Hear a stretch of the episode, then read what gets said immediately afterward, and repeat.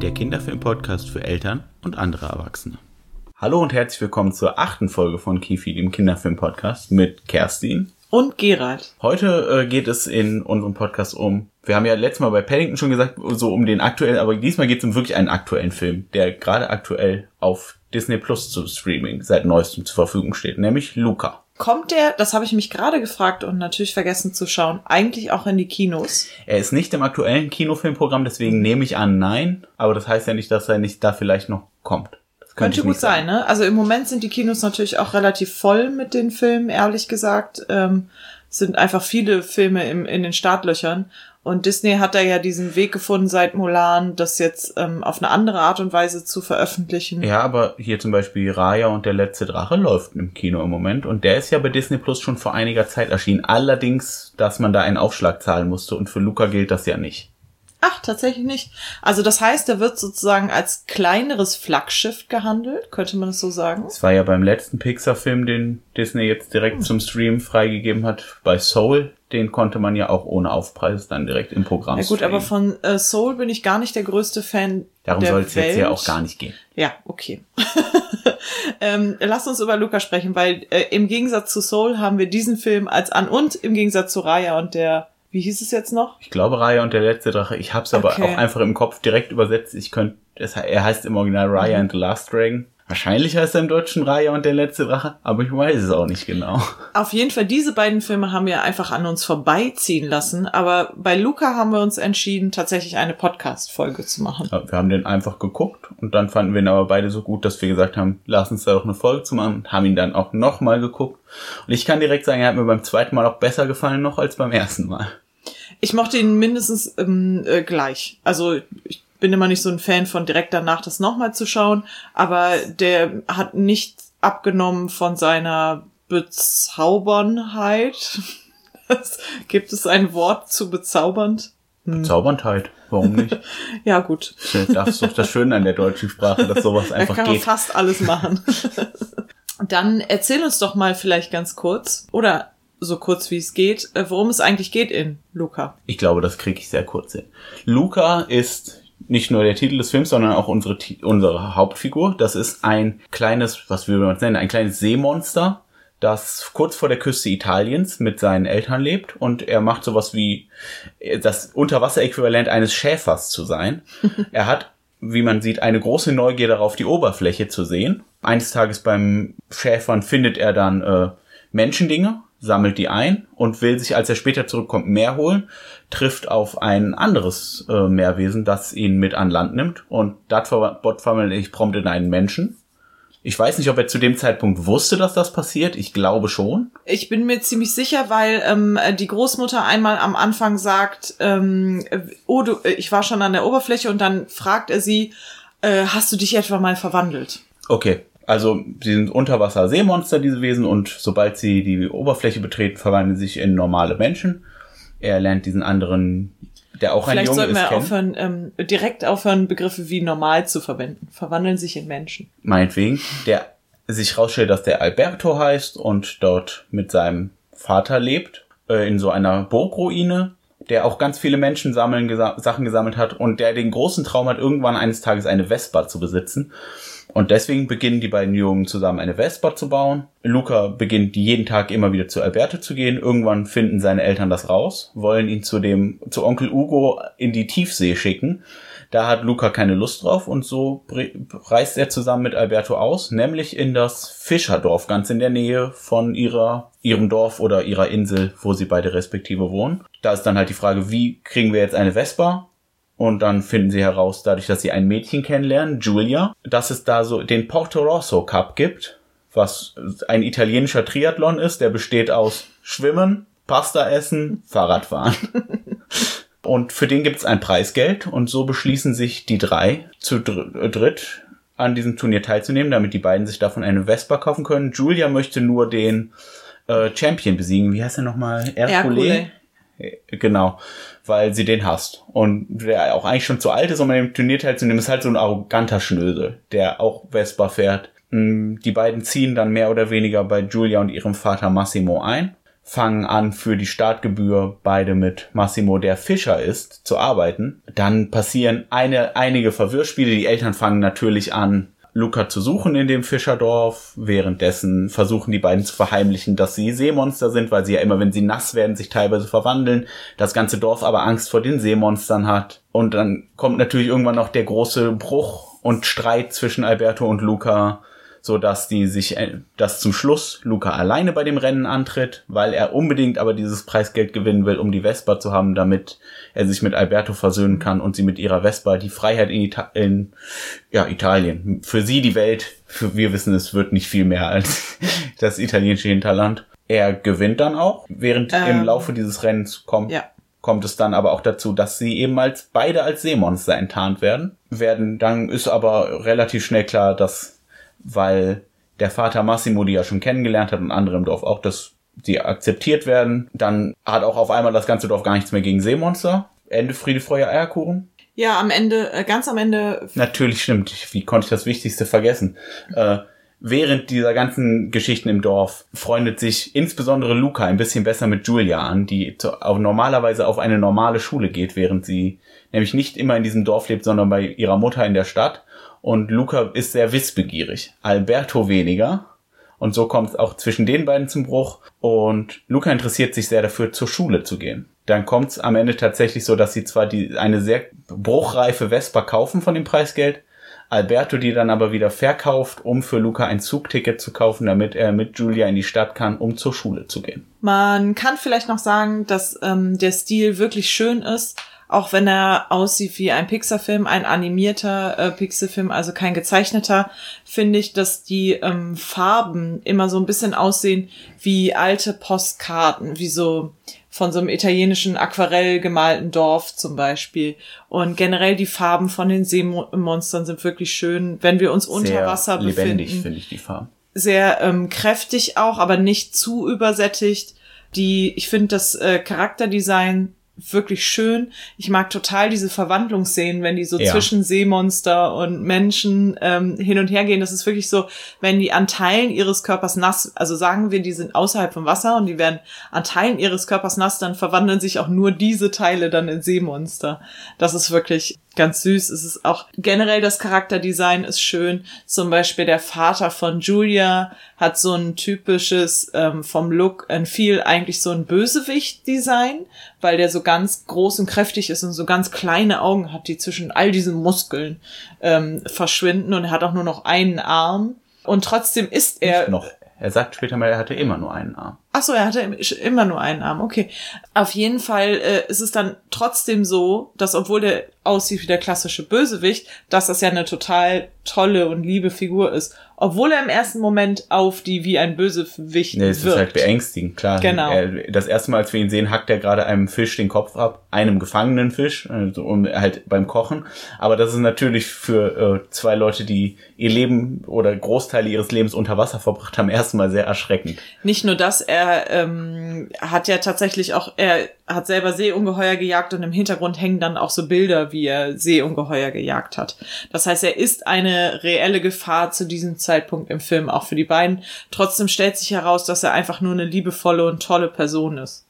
Und äh, der die beiden so, ja auch sehr schnell ins Herz schließt, muss genau. man sagen. Und das finde ich total super. Also das finde ich so die Designentscheidungen, die ich wirklich ganz fantastisch finde. Wo zum Beispiel auch der Vater von Luca, der hat auch so eine Form, die eher ja eine negative, ähm, also das, was klassischerweise in, wenn man so Karikaturen machen würde oder Menschen karikaturesk darstellen würde, eine negative Form ist. Ich kann es nicht so richtig beschreiben. Und trotzdem ist das ja einfach nur ein ganz süßer, netter Mann. Man muss also sagen, dass äh, die da auch so ein bisschen mit alten Design-Traditionen spielen. Ich muss auch insgesamt zum Design sagen, ich fand ja früher immer, was Pixar ganz schlecht konnte, waren Menschen und seitdem die ein bisschen angefangen haben, die Menschen cartooniger aussehen zu lassen und nicht mehr so realistisch wie noch früher in Toy Story, sieht das wirklich viel schöner aus. Die haben halt, wir waren äh, mal in einer Ausstellung, da warst du gar nicht mit, ich war mal in einer Ausstellung äh, von Pixar und man muss sagen, die haben da, die haben da die Top-Notch-Leute, was Design angeht und es ist immer dann traurig, wenn die stattdessen, statt den Leuten anzuvertrauen, dass die Charaktere auch mit Design erzählen können und statt des, statt das durchzuziehen, lässt man die einfach nur Menschen machen. Das war schon immer einfach eine wahnsinnig dumme Idee, ehrlich gesagt. Ich glaube, das hat man nur zu einem Zeitpunkt gemacht, wo man dachte, man wäre jetzt schon so weit, dass man Menschen super cool CGIen kann. Und dann zieht man es einfach durch, weil man das Gefühl hat, man muss es. Wenn man natürlich heute sich die Computerspiele anguckt, ist das und so zurückguckt, denkt man sich so, aber warum? ihr habt die Top-Designer, die euch die geilsten Charakterzeichnungen dahinlegen und ihr könnt es noch nicht richtig. Warum tut ihr das nur? Aber naja, jetzt sind diese Filme halt auf dem Markt. Da müssen wir jetzt alle mit leben, dass bei Toy Story die Menschen ganz gruselig aussehen. Aber ich finde bei Toy Story nicht mal am schlimmsten. Ich, ich finde, da gab es Mitte der 2000er schlimmere Beispiele von so, wo man versucht hat, in so animierten Filmen und mit computeranimierten meine ich, wo man Menschen darstellt. Das hat manchmal echt leider äh, gruselige Folgen. Auch bei dem einen Film, ich weiß nicht, ob du weißt, welchen ich meine, den wir neulich geguckt haben, den wir vielleicht noch machen wollen. Ja, aber das, aber dann, da steckt ja auch nicht so viel Geld drin wie bei Pixar, ne? Ich kann ja einfach sagen, es ist ja kein geheimes Monsterhaus, der wirklich abnorm hässlich ist, aber eigentlich ein ganz schöner Film. ja. Kommen wir doch zurück zu Luca. Wenn ihr jetzt so diese Geschichte hört, dann habt ihr vielleicht auch schon mitbekommen, was die große Diskussion ist um den Film, vielleicht aber auch nicht. Und deswegen erzählen wir es euch erstmal. Ich glaube, das findet wirklich nur in Film-Nerd-Kreisen statt. Das kann sein. Man kann diesen Film sehr schnell queer um, also queer analysieren. Also man kann relativ problemlos sagen, das ist halt ein queerer Film. Wir können vielleicht einfach mal aufzählen, warum das alles so ist. Mm, das ist unter anderem schon, dass wir ganz am Anfang sehen, Luca ist unzufrieden da, wo er ist, wo er lebt er ist äh, auch deswegen ganz ungeschickt, weil er gar nicht da reinpasst irgendwie in das Ganze. Er ist ein ungeschickter Schäfer. Er kriegt das irgendwie gar nicht so hin. Die, er mag zwar die Schafe und sowas, also die Schafe sind übrigens Fische, das ist ganz süß. Äh, generell ist er sehr unzufrieden in dieser Welt und dadurch tollpatschig und es funktioniert alles nicht so. Und dann trifft er halt auf Alberto und Alberto ist, bewegt sich total frei und zieht ihn dann auch tatsächlich mit einem Stock aus dem Wasser. Mit also Lukas Schäferstock, oder? Genau, sogar mit dem Schäferstock von Luca zieht er ihn aus dem Wasser und wir sehen schon sofort, Alberto ist ein ganz freier Mensch. Nachher kommt im Film auch noch raus, dass das auch eine Freiheit zu einem Preis ist, weil er halt von seinem Vater verlassen wurde. Aber man sieht schon sofort, okay, das, das ist hier eine Situation, da wird jemand sozusagen gerettet von jemanden. Und dann fragt Alberto auch passenderweise, hä, ist das dein erstes Mal oder so an Land? Und dann ähm, sagt äh, Luca nur, was denkst du denn? Ich bin ein braver Junge. die beiden lernen sich also sehr kennen und man hat auch das Gefühl, dass die so stark zusammenwachsen, dass wenn nachher Julia dazu tritt, als, als dritte Person, dann wirklich Alberto auch tatsächlich sehr eifersüchtig wird auf Julia. Was du jetzt vielleicht am, am allerdeutlichsten vergessen hast, ist, also das ist jetzt zwar bildlich gesprochen, aber es ist ja wirklich so, diese, die Verwandlung, die ist für mich ein ganz ja. zentrales Element auch davon. Auch dieses, wir leben als Menschen an der Oberfläche, aber eigentlich sind wir Seeungeheuer und wir wollen das nicht zeigen. Wir ja. wollen auf keinen Fall, dass jemand mitbekommt. Wir haben genau. Angst davor. Wir müssen uns verstecken. Genau. Und es gibt sogar dann auch eine Szene, wo sich Alberto tatsächlich outet im weitesten Sinne als Seeungeheuer, indem er sich verwandelt vor Julia und dann passiert auch das Unaussprechliche für ihn, denn Luca zeigt dann auf ihn und anstatt zu sagen, ich bin auch ein Seeungeheuer oder ich bin so wie du oder äh, das ist Alberto, wir, wir beide sind gleich, zeigt er dann nur auf ihn und nennt ihn Seeungeheuer. Obwohl Julia das ja durchschaut und eigentlich dann auch später, als sie dann wieder zu Hause sind, alleine, macht sie ihn dann, glaube ich, nass und weil sie sich schon gedacht hat, dass Luca dann wohl auch ein Seeungeheuer sein wird. Und dann kommen auch noch ganz viele Szenen, wo dieser Parallelismus sehr klar wird. Also zum Beispiel sowas wie, dann am Ende sagt die Oma, manche werden ihn nie akzeptieren. Über Luca sagt ihr das halt, manche schon, aber er scheint ja wenigstens die richtigen gefunden zu haben. Ja, er scheint die Guten von den Schlechten unterscheiden zu können. Genau, oder so, ja. Oder es wird irgendwann mal gesagt, wir haben keine Angst vor dir, aber, äh, und dann sagen andere, aber wir haben Angst vor euch. Also die sozusagen die Seeungeheuer haben dann Angst davor und andersrum äh, die Dorfbewohner haben Angst. Einfach vor dem Neuen, vor dem Unbekannten, vor etwas anderem, als man selber irgendwie ist. Das ja. ist eine, eine relativ klare Parallele und wird auch schon häufig, wurde schon häufiger benutzt tatsächlich.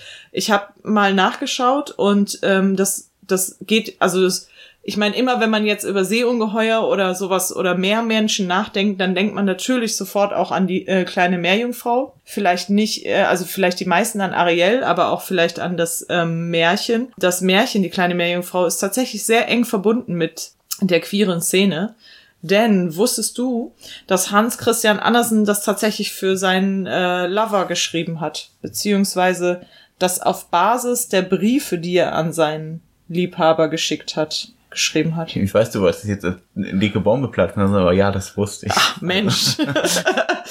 Ariel gilt generell als relativ queerer Film. Ne? Also Ariel will halt eine Liebe an Land, die ihr halt verboten wird, also von ihren Eltern zum Beispiel. Äh, sie muss dann aufpassen, dass sie dort auf keinen Fall geoutet wird als eigentliche Meermenschen sozusagen. Äh, Ursula ist bekannterweise auch nach der Drag Queen äh, Divine designt und einer der ähm, Songschreiber, die dafür verantwortlich waren, dass das auch tatsächlich genau dieses Design hat und so weiter, der war auch äh, offen schwul. Howard Ashman. Das heißt, wir haben hier, ich glaube, also wenn Pixar jetzt genau dieses Thema wählt, halt mehr Menschen, dann machen die das natürlich auch aus einer aus einer Kunstgeschichte heraus, aus einer Animationskunstgeschichte heraus und die wissen das. Also die sind, die, das ist ja deren Fach. Die wissen bei Pixar, dass Ariel sozusagen ein, ein queerer Film ist. Anders kann ich es nicht sagen. Ja, ich weiß nämlich nicht, ob ich das direkt wirklich so aussprechen würde. Ich glaube nämlich, dass was sowohl Ariel als auch Luca insofern so interessant macht, ist, dass die nämlich das auch problemlos nicht sein müssen, wenn du es nicht willst. Ja, definitiv. Aber ich glaube, wenn man, man, aber was ich auf jeden Fall glaube, ist, dass Luca sich in direkte Tradition zu Ariel stellt. Ja, gar keine Du machst Frage. auf keinen Fall heute einen Film, der über mehr Menschen geht und hast nicht darüber nachgedacht, was das Original Ariel bedeutet und wie es auch gewertet wird heute. 2020, 2021. Gar keine Frage. Ich, ähm, das ist ja gerade wirklich auch so in Film-Nerd-Kreisen eine, eine kleine Diskussion. Ist das ein queerer Film? Ist es kein queerer Film? Sollte man das so lesen? Weil es geht ja um Kinder. Und ich finde die Diskussion tatsächlich sehr spannend, weil ich auch da zwischen den Stühlen total stehe, weil ich finde, das ist nicht ein eindeutig queerer Film. Der ist nur auf jeden Fall kann der so gelesen werden und der kann sehr problemlos so gelesen werden. Und ich glaube, das macht das sogar noch eigentlich besser, weil der halt eben für Kinder ist. Weil, also was man so einem Film natürlich vorwerfen könnte, ist, dass er halt Queerbaiting betreibt. Vielleicht ordnen wir das kurz ein. Willst du kurz erklären, was Queerbaiting heißt? Ich glaube, das kannst du besser als ich, ehrlich gesagt. Weiß ich nicht so genau. Ähm, ich hoffe, ich mache jetzt keinen Fehler. Ist das nicht im Prinzip, dass halt angedeutet wird, dass Charaktere oder die Geschichte äh, queer sind und dass das dann aber nie komplett ausgespielt wird oder besetzt wird oder benannt wird, so dass man gleichzeitig die queere Zielgruppe anspricht, aber auch nicht die, die heteronormativen, konservativen, konservativen Ja, das ist im Prinzip genau das. Das muss nicht mal nur im, im Subtext oder Text der eigentlichen Geschichte erzählen. Das kann auch, wie im Fall von Harry Potter, wissen wir es ja, wo dann viele Fans Dumbledore als schwul gelesen haben und dann später einfach J.K. Rowling gesagt hat, ja, übrigens, das stimmt, Dumbledore ist schwul. In den ganzen Büchern finden wir aber nicht mal eine einzige Anspielung darauf. Also du musst halt wirklich die Anspielung sehen wollen, damit du sie siehst. Und auch in den Filmfortsetzungen sehen wir, da wird auch ja, sehr grob angedeutet in dicken Anführungsstrichen, dass Dumbledore und Grindelwald mal eine Beziehung haben. Aber das wird uns ja nicht gezeigt. Und das wäre auch klassisches Queerbaiting, wo das wirklich nicht mal wirklich im Subtext der Bücher oder der Filme besteht, aber einfach dann von außen von Autoren oder Produzenten oder wem auch immer gesagt wird, ja, das ist so, damit du wirklich den Kuchen behalten und essen kannst, um mal ein englisches Sprichwort direkt zu übersetzen. Und jetzt könnte man ja sich die Frage stellen, betreibt denn Luca eigentlich Queerbaiting? Ja, und das finde ich nämlich überhaupt nicht, weil ich glaube, der, der Film ist an Kinder gerichtet, gar keine Frage. Der ist auch an ziemlich junge Kinder gerichtet. Die, das sind zwar Seeungeheuer, aber die sind ja überhaupt nicht gruselig. Die sind sehr, ähm, farbenfroh. farbenfroh gestaltet und Die der. Film ist sehr lustig. Der hat selbst Die, die, Bewegung von denen ist nicht gruselig. selbst wenn es gruselig wirkt im Dorf, weil die kurz davor sind aufzufliegen, ist es nie wirklich bedrohlich. Und deswegen finde ich es auch komisch anzudeuten, dass das so ist, weil man das als Kind ja auch vielleicht gar nicht weiß. Man muss es ja erstmal rausfinden. Aber es gibt so viel Andeutungen, dass man sich dann vielleicht als Teenager nochmal so daran erinnert und dann vielleicht die Verknüpfung macht und einem das dann vielleicht sogar noch besser hilft, als wenn man es direkt gesehen hätte.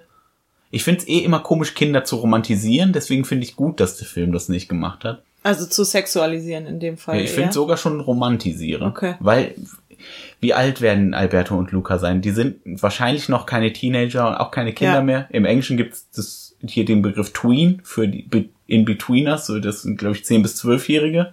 Selbst wenn Alberto ein bisschen älter ist, dann wird er nicht mehr als 13 sein. Ja. Und dann ist es, finde ich es immer komisch. Klar verliebt man sich dann auch schon so, aber wir wissen ja, dass das was anderes ist. Das ist ja meistens nicht viel mehr als Schwärmerei.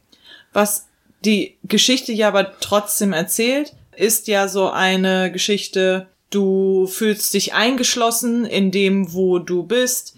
Dein Niemand Umf- versteht dein, dich. niemand versteht dich, dein Umfeld kann das nicht nachvollziehen, auch wenn sie dich sehr lieben.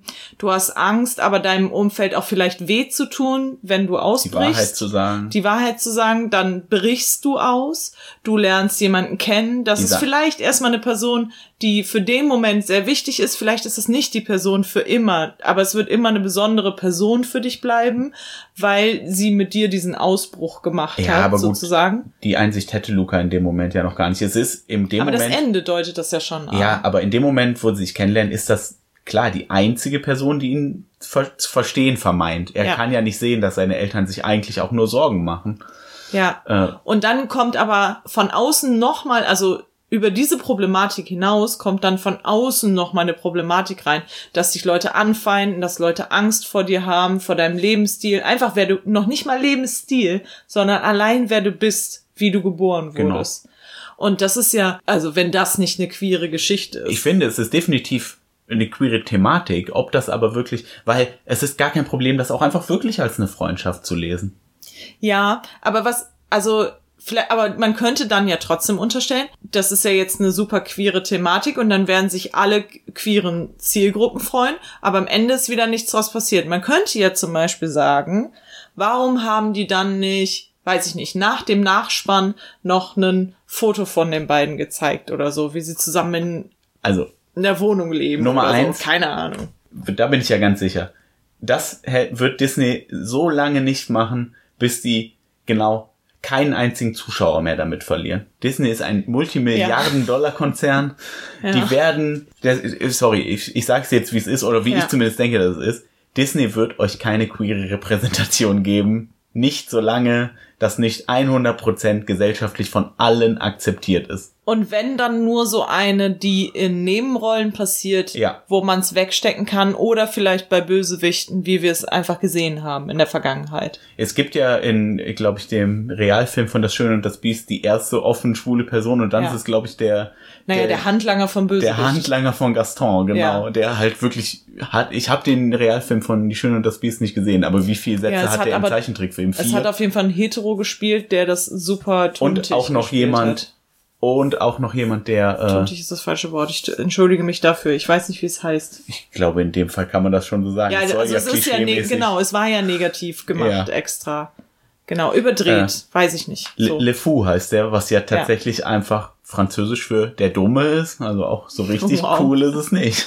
Ja, und wir haben ja in, ähm, vielleicht sollten wir das einfach nochmal dazu erwähnen, Disney ist dafür bekannt, halt ähm, Queer Coding zu betreiben. Das heißt, dass sie äh, bestimmte, also jetzt wieder vage, vage, ich habe es nicht nachgeschlagen, ich hätte es tun sollen, äh, dass sie bestimmte Figuren tatsächlich einfach als ähm, queer zu lesende Figuren darstellen, ohne das aber anzusprechen und dann meist aber negativ. Das heißt, dass wir viele Bösewichte haben, die zum Beispiel sehr, men also eigentlich Männer sind, aber sehr weiblich agieren und fast schon dievenhaft agieren. Also ich meine, weiß ich nicht, da haben, Ja, da haben Männer halt einfach, ja, Ursula ist natürlich eine Frau, aber, ne, genau. Ja, aber trotzdem, das ist ja wirklich äh, eigentlich Paradebeispiel. Aber Scar zum Beispiel auch.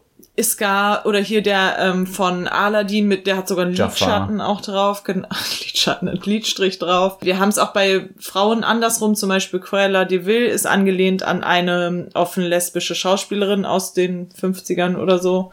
Also das heißt, wir haben hier immer mal wieder einfach, wenn wir Queerness haben, dann als Bösewichte, lag daran, dass es den, ich glaube, er heißt Hays Code gab. Ja. Und der Hays Code ähm, hat tatsächlich verboten, Homosexualität positiv Nicht darzustellen. wirklich bei weitem nicht nur Homosexualität, ja, der war auch wirklich ganz viele noch viel andere. schlimmer. Ja.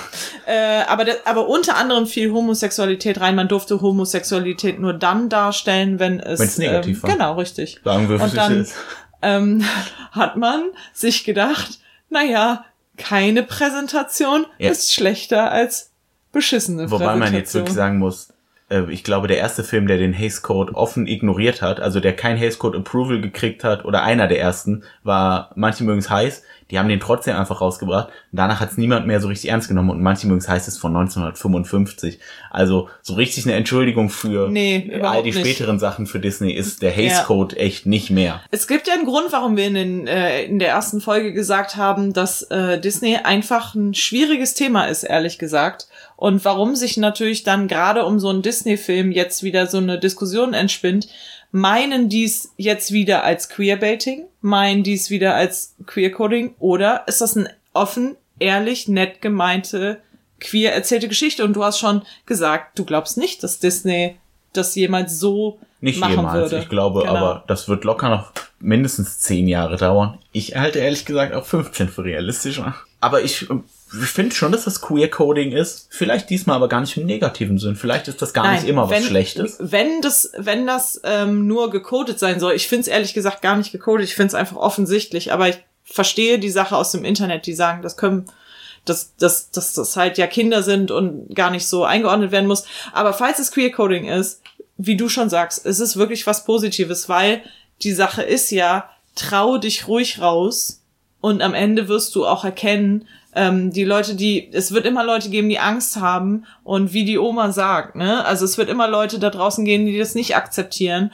Man muss dann halt einfach nur die, ähm, die Guten finden, die das tun. Was man ja halt nämlich auch sagen muss, ist, äh, dass es ja in dem Dorf, wie sich dann nämlich in dieser Endszene herausstellt, äh, anscheinend, da gibt's zwei ältere Damen, die wir auch schon öfter mal vorher sehen, die da eigentlich immer nur am Rand sitzen und äh, Espresso trinken oder was auch immer machen. Und die dann auch in der letzten Szene, nachdem Massimo, Julias Vater, die beiden gesagt hat, so, nee, das, ich weiß, wer das ist, das ist Alberto und Luca und das sind gute Jungs, äh, die dann auch die Regenschirme runternehmen und sich rausstellt, das sind auch Seeungeheuer. Und die haben hier, wahrscheinlich, es wird ja angedeutet, wahrscheinlich haben die hier 70 Jahre lang gelebt und das sind halt auch zwei Frauen. Und in wollte- dem Moment ist auch so, ah, okay. Es ist Alles wirklich, klar. als du es gerade erzählt hast, so, ja, ach so, ich dachte, es soll erzählen, dass äh, die ganze Zeit Seeungeheuer unter denen ich so, oh nein, wie dumm ich bin. Natürlich sind halt auch einfach zwei Frauen, die wahrscheinlich auch in einer Wohnung zusammenleben, weil sie schon immer jung, ju- alleinstehende Frauen waren. Was für ein Zufall. Es wird uns nie gezeigt, aber ich finde, das, das ist schon, das kann man dann so lesen. Und in dem Moment, wo dann gezeigt wird, so, ja, das hier ist ein Dorf, hier wird's akzeptiert, so im Allgemeinen. Jetzt können wir es auch zeigen. Ist ja jetzt auch alles egal. Und danach, das ist ja auch wieder so ein toller Film, wir haben es neu schon mal erzählt, bei Nausicaa, der auch im Abspann noch weiter erzählt wird. Da sieht man dann ja auch, dass Luca auch teilweise in der Stadt äh, sich gegenüber anderen Menschen dann auch öffnet und dass die Leute aus Lukas ursprünglichem Dor- Unterseedorf dann jetzt immer die Fischer besuchen und umgekehrt. Fuck, ich Also. habe den Abspann nicht kaputt geguckt. Ich habe da einfach nicht mehr hingeguckt. Ich muss das wohl noch mal machen. Sorry. Beide Male nicht. Oh Gott, oh Gott. Du hattest gerade gesagt, in der Internetdiskussion, die ja wirklich wahnsinnig interessant ist, wird halt auch gesagt, warum müssen wir es so lesen? Und du hast es ja auch als Stärke genannt. Warum müssen wir es denn unbedingt als queere Geschichte lesen? Es kann natürlich auch einfach eine, ähm, eine Freundschaft sein unter Prä-Teens. Ich finde, es kann ja aber trotzdem eine queere Geschichte sein, ohne dass ich jetzt von romantisiert und oder sexualisiert spreche, weil ganz viele Kinder ja auch schon ganz, ganz früh, eigentlich schon bevor sie auch sowieso in einem Alter wären, ihre Sexualität zu erkennen, schon mit ganz jungen Jahren trotzdem ihre Sexualität erkennen. Ja, ich weiß, was du meinst, aber es ist halt diese kindliche Sexualität, die wir ungern Sexualität nennen, weil wir damit was ganz anderes verbinden. Aber wir wissen das ja, in unserer Arbeit mit Kindern. Kindern haben natürlich in irgendeiner Form schon so etwas wie, ja, man kann es einfach nicht Sexualität nennen, weil es einfach sonst sich eklig anfühlt. Ja, und- aber die, ja, du, ja, Und, Entschuldigung. aber ist, und dann ist es halt aber auch nämlich egal, ob man es als queere Geschichte erzählt oder eben nicht. Warum? Weißt du? Wenn es eh keine Sexualisierung ist, dann ist es Wumpe, ob es eine Liebesbeziehung oder eine sehr innige Freundschaft ist. Ja, dann ist es, dann ist es nämlich egal, ob es, ähm, aber dann ist es trotzdem queer. Es ist nur einfach nicht ausgelebt queer, ob es eine glaub, Freundschaft es, ist. Ich glaube, es ist so ein, es ist so ein, boah, ich hasse mich, dass ich dieses Beispiel bringe, aber ich glaube, es ist so ein Schrödingers Katze-Ding. Ist Ja, gleichzeitig ist queer und nicht queer, bis wir mal genau Okay, nachgucken. kein Problem. Lukas Schrödingers Katze habe ich noch gar nicht erwähnt. Ist auch übrigens Platos Höhlengleichnis. Haben wir noch gar nicht besprochen, ne? Jetzt feuern wir hier mal raus. Ist aber übrigens wirklich so. Aber ich sag jetzt einfach nicht mehr dazu als das. Aber wo wir jetzt direkt den, den dicksten Fisch über den Film hinter uns gebracht haben, sollen wir mal über alle anderen wunderschönen Kleinigkeiten an Luca reden, die auch ganz toll sind. Ja. Wir, wir Denkst können, glaube ich, abschließend sagen, man kann den Film problemlos als queer lesen, ohne dass man ihn als queer lesen muss. Und das finden wir beide gut. Mega gut. Und man kann natürlich einfach, das ist ja dann nochmal eine fantastische Geschichte für Kinder, weil stellt euch vor, eure Kinder sind vielleicht queer und die sehen das in einem Alter, wo es noch gar nicht um irgendwie sowas geht, aber die nehmen das schon als Botschaft mit, diesen Film. Und das meine ich. Und dann finde ich es Wunderschön. nämlich gut, dass das Wunderschön. Eben, dass das Ja. vielleicht dann der, der Das- Tropfen erst genau, später. Dass dann, ne, dass dann sozusagen das Queerbaiting oder Queercoding dem Alter sozusagen geschuldet Ja. ist. Oh, das finde ich schön. Das ist ein schöner Abschluss. Ach, Ich bin sowieso, ich mag, ich finde den Film, wir haben den ja gesehen, wir waren komplett überrascht davon, dass wir den super finden. ja, ich habe gedacht, ja, es ist jetzt so ein Pixar-Film, lass den mal gucken, es ist ein Sonntagabend.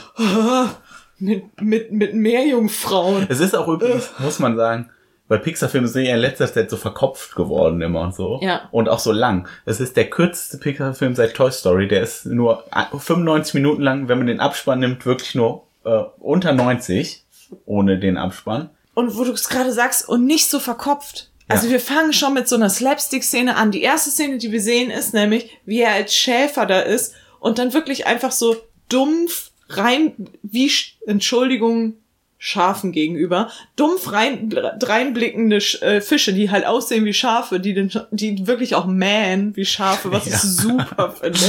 Und die, und die, und die die haben dann alle so abgefahrene italienische Namen und einer tanzt aus der Reihe und die gucken ihn einfach immer nur so ganz stumpf an. Und er steht da so vor und also es ist wirklich einfach eine gute Szene und es zieht sich einfach durch, dass wir solche Momente haben, auch so ganz leichte Momente. Weiß ich nicht. Die Mutter versucht jeden, jedes Kind im Dorf einmal nass zu machen und spielt deswegen, also wirft quasi sie alle versucht. einmal in den Brunnen, indem sie immer die Fußbälle so auf die drauf Indem sie schießt. gegen die Fußball spielt. Das ist wirklich super. Das sind wirklich teilweise halt minutenlange Szenen, wo einfach nur so, so schöne Sachen passieren. Und wir haben das eben jetzt in der Zusammenfassung ganz kurz gemacht. In die, das Ganze im Dorf, das ist ein wahnsinnig langer Komplex, da passiert ja auch super viel. Es passieren jetzt für den Plot halt nicht so wahnsinnig Ja. wichtige Sachen, die einem auch einfach egal sein können. Aber es passieren so nette Sachen. Auch, dass die, weil die trainieren halt, weil sie ursprünglich als Dreierteam teilnehmen wollen. Julia soll schwimmen, weil wenn Alberto und Luca schwimmen, wäre nicht so gut. Dann würden sie ja auffallen, dass sie Seeungeheuer sind. Deswegen soll Luca dann Radfahren und Alberto Pasta essen. Aber natürlich saß Luca noch nie auf dem Fahrrad. Und dann gibt's ganz viele schöne Szenen, wie er das einfach trainiert. Das ist total gut gemacht. Es gibt zwei Traumszenen, die wirklich wunderschön zusammen montiert sind, weil sie, weil zweimal unterschiedlich Leute äh, Luca erklären, was denn die Sterne sind. Und wir wissen alle, Traumszenen können immer schiefgehen. Aber ich verspreche euch, in diesem Film gibt's keine gruseligen Szenen. Das Gruseligste an diesem Film ist dieser komische Onkel, Onkel der aus der Tiefsee kommt. Und sogar der wird halt, kom also ist der halt wird halt einfach, Relief. Richtig. Also wirklich, weil man den, der ist dann so halb durchsichtig. Er ist halt so ein Tiefseefisch, der auch hier vorne am, an der Stirn so diesen, diesen, was ist das, so eine Antenne mit so einer Leuchte halt vorne dran Genau. hat. Und ist dann so halb durchsichtig und dann kriegt er irgendwie zu viel Sauerstoff und dann bleibt sein Dann Herz einmal kurz still und Und Luca muss dagegen hauen. gegen das Herz so. Also es ist ähm, wirklich, es gibt keine schlimmen Szenen in dem Film. Fand ich total super. Das hat man nicht mehr so häufig. Nee. Es gibt immer häufig sonst so eine verstörende Szene, wo man sich denkt so, ah ja, jetzt musst du doch mal zwei Jahre nach Es- oben mit dem Kind, damit er das, den Film gucken kann. Mhm. Es gibt nicht nur eine Figur, sondern zwei Figuren, die tolle, ähm, immer wiederkehrende Slogans, kann man es, glaube ich, einfach nennen haben. Also in einem Fall ist das Julia, die immer irgendwie also der ist gar nicht ein Fester, aber sie sagt immer sowas wie Santa Mozzarella oder Santo Rigatoni oder sowas. Wenn sie irgendwas Heiliges und dann Essen. Irgende, so, ne? Nee, irgendeine Nudelsorte. Ach immer so, immer eine Nudelsorte. Okay. und der beste Satz, der ja auch ein, ein kleines Motto ist, was Alberto Luca beibringt, ist, dass, weil Alberto immer von Fischern so einzelne italienische Sätze aufgeschnappt hat, dass er immer Silenzio Bruno Willst du erklären, was Silenzio Ja, aber das, das ist ja noch nicht mal so ein. Ich dachte, du meinst jetzt das mit dem Stupido. Ähm, ja, stimmt. Was falsch aber, mit dir, Stupido? Stimmt, das genau, das hat er von Fischern gelernt. Das sagt er jetzt immer zu jedem im Dorf. Was falsch mit dir, Stupido? äh, genau, aber das mit Bruno ist ja eigentlich mehr so ein Motto und den, das finde ich auch sehr schön. Und zwar sagt der, ähm, jeder hat nämlich einen Bruno im Schädel und das ist nämlich der, der immer sagt, das kannst du nicht und das schaffst du und nicht und wenn du das gefährlich. machst, dann fällst du hin und sonst irgendwas. Dieses, immer diese kleine Stimme. Silenzio, Silenzio Bruno. Und, und dann ja, du musst nur laut genug sagen, bis du diesen kleinen Bruno nicht mehr hörst. Und, und er ist jetzt erstmal fangen die einfach mit so einer selbstgebauten Schrottwespe eine Klippe runter. Und das geht auch natürlich schief. Und das ist halt ein total schönes Bild und das funktioniert ja mit Kindern immer sehr schön. Ein ähm, gemeinsamer Freund von uns sagt zum Beispiel immer, wenn die kleine Tochter irgendwie schlecht gelaunt ist, hast du eine kleine Motzekuh auf der Schulter. Sollen wir mal gucken, ob wir die Motzekuh vertreiben können? Und sowas funktioniert mit Kindern ja sehr gut. Und ich finde, ein ähm, das kann man vielleicht für die Kinder übernehmen, dass sie dann demnächst, wenn die so eine Stimme im Kopf haben, dass sie dann auch mal sagen müssen, Silenzio Bruno. Ich schaffe jetzt zum Beispiel heute ganz allein zum Bäcker zu gehen und ein Brötchen zu bestellen. Silenzio Bruno. Äh, wir hatten schon gesagt, aber ich finde die, also für mich die tollste Figur im Film ist Massimo, Julias Vater. Finde ich, finde ich eine super Figur. Jemand, der, er hat gar auch gar nicht so eine richtige Vendetta gegen Seeungeheuer, aber es ist einfach so, bei ihm im Dorf jagt man die halt und er ist Fischer und dann jagt er die auch. Aber sobald sich einmal rausstellt, weil er die beiden ja kennt, ach, wenn ich die kenne und äh, diesen Seeungeheuer, dann werden Seeungeheuer nicht so schlimm sein, nimmt er die ja auch sofort, verteidigt er die ja auch so richtig. Er stellt sich vor die ganzen Fischer mit den Harpunen und sagt so, n -n -n. und weil er halt auch so eine große, äh, beeindruckende Figur ist, machen die auch nichts mehr, wobei die den natürlich locker überwältigen könnten, wenn sie wollten. Und auch sonst, dass er so herzlich ist, dass er seine, seine Tochter alles, was er ihr ermöglichen kann, auch ermöglichen will, den finde ich eine super Figur. Der wird gar nicht so viel erzählt, aber er wird beiläufig total toll erzählt. Die haben sowieso super viele schöne Figuren, die auch nur beiläufig erzählt werden. Und meine Lieblingsfigur ist auch eine Nebenfigur, und zwar die Oma. äh, die Oma von Luca ist nämlich total gut. Die ähm, am Anfang haut die den immer so aus Sachen raus und ähm, naja, hat so ein bisschen, also immer wenn er Geheimnisse hat, sagt sie das quasi an den Eltern vorbei. Und ich finde, Omas sollten auch so sein. Also meine Mutter hat zum Beispiel auch gesagt, äh, ich habe euch immer das und das verboten, aber sobald ich Oma bin, werde ich das alles mit den Enkelkindern machen. und ich verstehe die Einstellung sehr gut, weil ähm, man dann auch irgendwie so ein bisschen Narrenfreiheit hat. Und die hat sowieso Narrenfreiheit, glaube ich, einfach weil die alt ist. Und da freue ich mich auch schon drauf, so ganz alt zu sein. Dann kannst du alles machen, was du willst, wenn du so Narrenfreiheit hast. Und äh, die geht nämlich einfach ständig, also ganz am Ende sitzt sie zum Beispiel einfach bei der Auflösung mit am Tisch und dann fragt auch jemand so, hä, was machst du denn hier? Und sie sagt so, naja, am Wochenende bin ich immer hier. Ich also im Menschendorf. so, ja, okay. Wie fandst du den Schurken in Anführungsstrichen? Ähm, ja, das ist ja ein Angeber, der die ganze Zeit, also der sehr verliebt ist in seine Vespa. Und in und sich. In sich und seine Vespa. Und einmal fällt zum Beispiel die Vespa um und ein Freund von ihm Handlanger kann man Genau, Handlanger geht noch so ganz schnell da drunter und das sieht so aus, als wenn er sich vielleicht weh getan haben könnte, weil die Vespa auf ihn fällt. Und er fragt dann noch, ist alles in Ordnung? Und meint aber die Vespa und nicht den Freund sozusagen. Und ich mochte den natürlich total gerne, weil das für mich einfach so ein äh, Juli-Arschloch für mich ist, ist, das einfach mehr, das ist ja, also es ist ja ein bisschen Film wie in Italien Urlaub, ne? Muss mhm. man ja sagen. So ja. die Farben und es spielt in Italien. Äh, ja, und die machen auch wirklich die ganze Zeit immer dieses Italienische. Im Englischen noch besser tatsächlich als im Deutsch, in der deutschen Synchro leider. Genau. Und ich finde, das ist, die beiden Hauptfiguren oder drei Hauptfiguren meinetwegen sogar, sind ja alles Kinder wie gesagt, irgendwas zwischen 12 und 14 werden sie sein.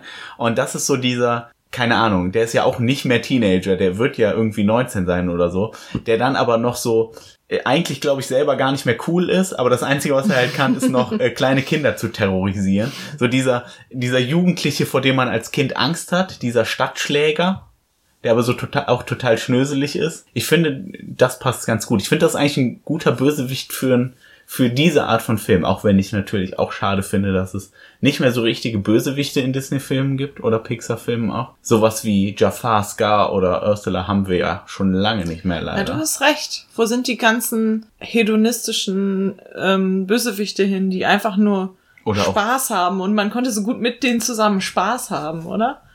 Oder die auch einfach relativ grundlos böse sind, Ja, meinetwegen. aber das hatte immer so ein Chaos-Element, das gefällt Ja. mir. Die letzte, ähm, meine letzte große Lieblingsbösewichtin ist ja die aus ähm, Ein Königreich für ein Lama. Das ist echt schon lange her, oder? Das war in den 90ern noch. Boah, das ist lange her. Naja. Ja, hm, in die, wie, wie heißt denn der K- Küss Frosch? Gibt's ja auch noch diesen Voodoo-Priester. ja, aber der war nicht so stark wie die von Ich finde den auch noch ganz gut. Habe aber auch lange nicht mehr okay. Den Frosch gesehen, muss ich ehrlicherweise zugeben. Es gibt noch so ein paar schöne Szenen. Ich glaube, ich muss die aber jetzt gar nicht mehr alle erzählen, weil ich glaube, guckt euch einfach den Film an.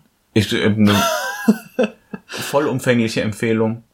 Ja. Äh, ich glaube, es gibt gar nicht mehr so viel zu dem zu sagen. Wie gesagt, der ist erzählerisch relativ einfach. Wenn man dann aber unter die Oberfläche guckt, passiert doch relativ viel. Dann dieses Element, dass man definitiv queer lesen kann. Die tollen Erwachsenenfiguren. Weil wie gesagt, selbst was erst relativ streng wird, wirkt bei Lukas Eltern. Das ist ja eigentlich auch Sorge. Und ich glaube, Ja. auch zum Schluss versteht das jedes Kind weil sie söhnen sich dann ja auch aus. Sie haben ja auch dann kein Problem, dass Luca mit in die Stadt fährt, dort zur Schule geht. Die haben halt einfach Angst um ihren Jungen, dass dem was passiert und die sind ja jetzt auch, die schreien den ja auch nie an. Das Schlimmste, Ja. was die halt machen wollen, ist den zu Onkel Ugo in die Tiefsee schicken, was wirklich eine gräuliche Vorstellung ist. ist. Aber Aber auch wirklich aus Sorge und ja, gut, macht's auch nicht besser, ne? Im Endeffekt ja, einfach so eine Schauempfehlung. Guckt euch den an. Hätte ich nicht gedacht, also hätte ich wirklich nicht gedacht, nachdem ich auch, hatten wir einen Trailer gesehen? Ich glaube Nee. schon. Ich- wir dann hatte uns- ich nur ein wir Plakat hatten uns das gesehen. Plakat angeguckt. Und dann dachte ich so, ja, okay, nein. Und nachdem man nach Soul irgendwie so, ja gut, den fanden viele toll, aber ich war ein bisschen enttäuscht, dann ja, jetzt wirklich, also guckt euch diesen Film an. Er ist wirklich schön. Und die Diskussion ist darum natürlich auch sehr interessant. Hm, wir, also ich, ich weiß, ich habe jetzt einfach wir gesagt, nur nicht zu fragen. Ich hätte jetzt auch keine Szenen, vor denen ich besonders warnen würde, weil Nee. die verstörendste Szene finde ich, und das ist wirklich ganz dicke Anführungsstriche, eben Onkel Ugo. Und der ist eigentlich, der ist, der ist nur lustig. Der ist auch nur lustig. Also es, es gibt nicht das so wäre, richtig. da, da, da suche ich schon nach was Gruseligem dann. Luca reißt halt aus. Also das ist halt nicht cool. Weiß ich nicht, ob das besprochen werden muss, aber oh, das ja, war's. kurz mal, als dann Alberto äh, sich als Seeungeheuer outet und wegschwimmt, fliegt, glaube ich, einmal eine Harpune nach ihm. Aber die verfehlt auch um Meilen wirklich. Ja. Das ist auch so die, So richtig gefährlich die die auch bedrohlichste. Szene. Und die ist noch nicht mal passiert. im Dunkeln, die ist im Sonnenuntergangssetting, in einem wunderschönen Sonnenuntergangssetting. Weil das ist die, das ist noch nicht mal, es gibt noch nicht mal richtig dunkle Szenen in dem Film. Ganz am Anfang ist halt Nacht, aber da passiert auch nichts Schlimmes. Guck den einfach. Äh, was würdest du denn sagen, wie alt sollten denn Kinder sein, die den gucken? Sobald du Kinderfilme gucken lässt, kannst du die Luca gucken lassen. Finde ich nämlich Voll auch. egal. Und Finde guck den auch gerne im Sommer. Der Ja. fühlt sich schön an im Sommer. Ich glaube auch, wenn man vielleicht die zweite Ebene erst nicht versteht und wenn man vielleicht auch sowieso noch nicht so viel äh, versteht, weil man noch ganz jung ist, funktioniert der Film trotzdem, Weil weil, der- er viele Slapstick-Szenen hat. Weil doch. lustige Charaktere, diese Genau. Sprüche, ich glaube, der funktioniert, der funktioniert für Früh. groß und klein, ohne Ja. dass der Popkult, der hat ja auch eine popkulturelle Anspielung, die mir aufgefallen ist. Vielleicht hat er mehr, ehrlich gesagt, aber Ich habe nur so gedacht, ob das Werbung für Vespa macht, ziemlich viel. es hängt halt einmal ein Filmplakat Wir von, zeigen schon ziemlich häufig das Logo auch von Vespa und fahren mit vielen Vespa rum. Ey, Aber okay, ich, stimmt schon. Äh, Also ist, ist, man ist könnte es als Marke, ne? Product Placement, Komisch. ja, ist es. Man könnte es als Product Placement für Vespa sehen. Das könnte man durchaus. Aber ich finde es bei. Vespa irgendwie was anderes, als wenn jetzt Audi da wäre. Das ist ja, Vespa ist ja eher sowas wie ein Käfer. Also auch wenn Ja. Käfer jetzt Werbung für VW wäre, dann ist es aber, das hat einfach ein, also es ist ein Es wirkt- Ja, Kult-Design-Objekt. es, es wirkt mehr wie was, äh, einfach ein Mofa, aber Ja. klar haben in Italien Ja, dann ist, Vespas. das ist eine Marke. Also das vielleicht als Warnung. Ja. Aber gut, sonst. Wirklich geschenkt. Mein Gott. Guckt euch den Film an. Du hast, glaube ich, äh, sogar diesmal was vorbereitet Aber ich habe diesmal, weil und überlegt, welche hab- Filme genau, was, was ich so da ähnlich passen finde. würden. Also am offensichtlichsten, wir haben schon angesprochen, Ariel. Ja. O- Obvious Choice hier. Habe ich ja so lange nicht mehr geguckt, habe ich gar keine Lust, den nochmal zu gucken, ne? Bin ich ganz ehrlich. Ich glaube, es, ich vergesse immer, dass es dieses bescheuerte letzte Drittel gibt, wo die an Land ist und dann. Das ist gar nicht so schlecht. Da passieren auch noch viele lustige Ah. Sachen. Das, ab dann fand ich den Film immer kacke. Ich wollte immer nur die Sachen sehen, wo die unter Wasser war. Dann Ponyo, der Studio Ghibli-Film, wo es auch um ein Meerwesen geht, das an Land kommt und da ein Mädchen wird. Ja.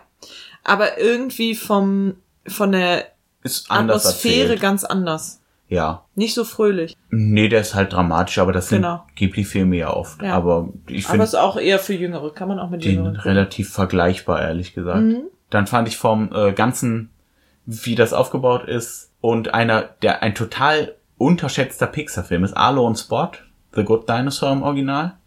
Den, glaube ich, als ich den im Kino gesehen habe, komplett alleine im Kino saß. Mich richtig traurig. Der ist so Ja, der war ganz furchtbar süß und irgendwie kennt den wirklich niemand. ja, von 2015 oder so. ja. danach kam dann halt hier Alles steht Kopf, der dann so der totale Abräumer war und ich dachte mir nur so, ja, aber ihr habt alle irgendwie Alo und Spot vergessen, wo es um einen eigentlich einen Brontosaurierjungen geht, der von zu Hause verloren geht und sich dann mit einem kleinen Steinzeitmenschen anfreundet. Ja, ich weiß, das ist jetzt auch nicht historisch akkurat, aber der ist wirklich, der ist wirklich sweet auch.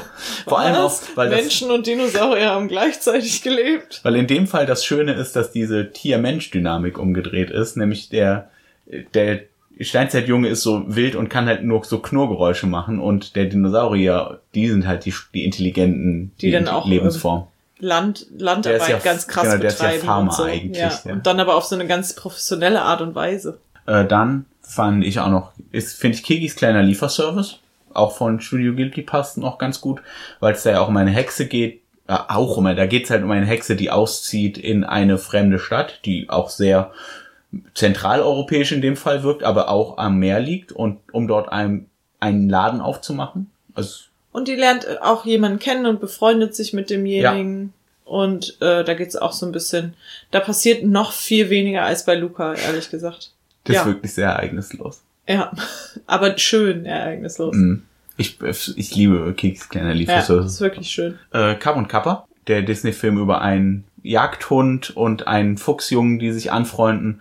Und dann natürlich, es gibt irgendwann einen sehr großen Cut und kurz vorher sagen, du bist mein allerbester Freund Kapp und du meiner Kappa. Also sagen die wirklich, weil die Synchro ist, glaube ich, sehr fürchterlich, auch wenn man den heute guckt. Ich habe nicht gesehen, ich habe nur das Bilderbuch gelesen. Aha. Äh, krass. Auf jeden Fall Schnitt, die sind erwachsen und natürlich Feinde, weil der eine halt ein Jagdhund ist und der andere ein Fuchs. Und auch her- äh, das ist dann quasi, wenn du so Jugendfreundschaften manchmal weiterdenkst und furchtbar, aber so insbesondere die erste Hälfte, die einen an die Freundschaft erinnert, ist eine ganz süße, süße Guck, Kinderfreundschaft. ich habe das Bilderbuch gelesen und habe immer nur noch den ersten Teil dann gelesen. Ich habe immer aufgehört nach dem Dings, weil ich den Rest so habe ich nur einmal gelesen, fand ich schlimm, habe ich nicht geht, weitergelesen. der geht ja auch gut aus. Aber ja, trotzdem.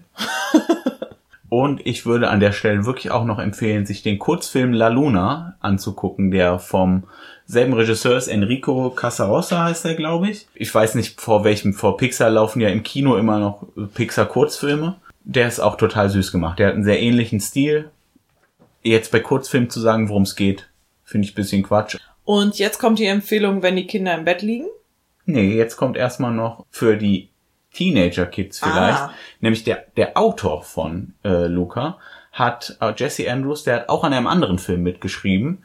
Nämlich letztendlich sind wir dem Universum egal, was auch ein toller Teenager-Film über Liebe ist. Ja, und auch über ähm, queere Le äh, Liebe sozusagen.